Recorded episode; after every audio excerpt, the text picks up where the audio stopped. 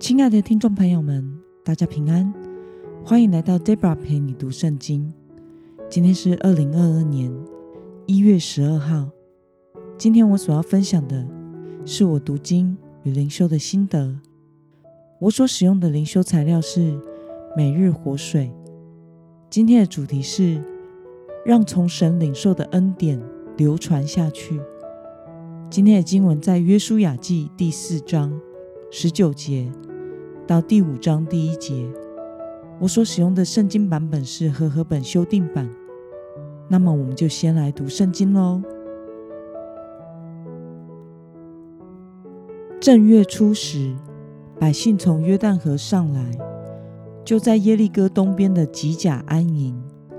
约书亚把他们从约旦河取来的那十二块石头立在吉甲，对以色列人说：“日后。”你们的子孙问他们的父亲说：“这些石头是什么意思呢？”你们就让你们的子孙知道说：“以色列人曾走干地过这约旦河，因为耶和华你们的神在你们前面使约旦河的水干了，直到你们过来，就如耶和华你们的神从前在我们前面使洪水干了。”直到我们过来一样，要使地上万民都知道耶和华的手大有能力，也要使你们天天敬畏耶和华你们的神。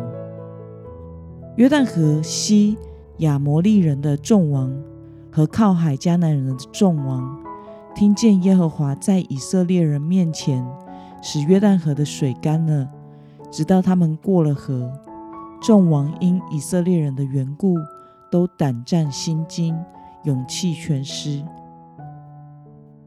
让我们来观察今天的经文内容。百姓在吉甲安营之后，约书亚做了什么事呢？我们从经文中的第二十节可以看到，约书亚在百姓安营后，把从约旦河中索取的十二块石头立在吉甲。那么，约书亚在吉甲立十二块石头的目的是什么呢？我们从经文中的二十二到二十四节可以看到，这是为了未来以色列人的后代，若问起这些石头的意思时，就要将神曾经让以色列人走干地过约旦河的事件，以及之前走干地过红海的事件告诉他们。要教导他们认识这位耶和华全能的神，信仰传承，并且使地上万民都知道耶和华的手大有能力，要永远敬畏他。那么，今天的经文可以带给我们什么样的思考与默想呢？为什么约书亚说明过约旦河的事件时？要提到出埃及过红海的事呢？我想是因为此时的以色列人只有约书亚是曾经在埃及做过奴隶、过红海出埃及的第一代人，而现在与他一起过约旦河的以色列人是在旷野出生的下一代了，因此他们没有经历过红海的神迹。所以，耶稣亚需要教导下一个世代的以色列百姓有关于上帝的救恩历史，并且以象征物来帮助他们记得所领受的恩典。那么，看到约书亚向百姓说明过约旦河是神的恩典，你有什么样的感想呢？我想，神的子民要将上一代。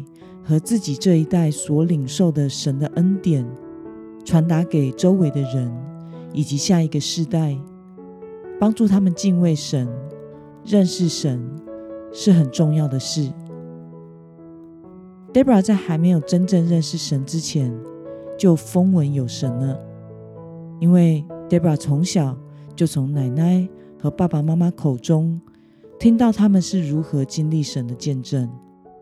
像是在危急之中，上帝如何引路，奶奶是如何因为需要几个纸箱而来到了教会，以及母亲在我们家庭经济遇到极大的难处，手上现金只剩下三个月时，向神呼求，求神让我爸爸在三个月内能够被派到工作，能够有收入。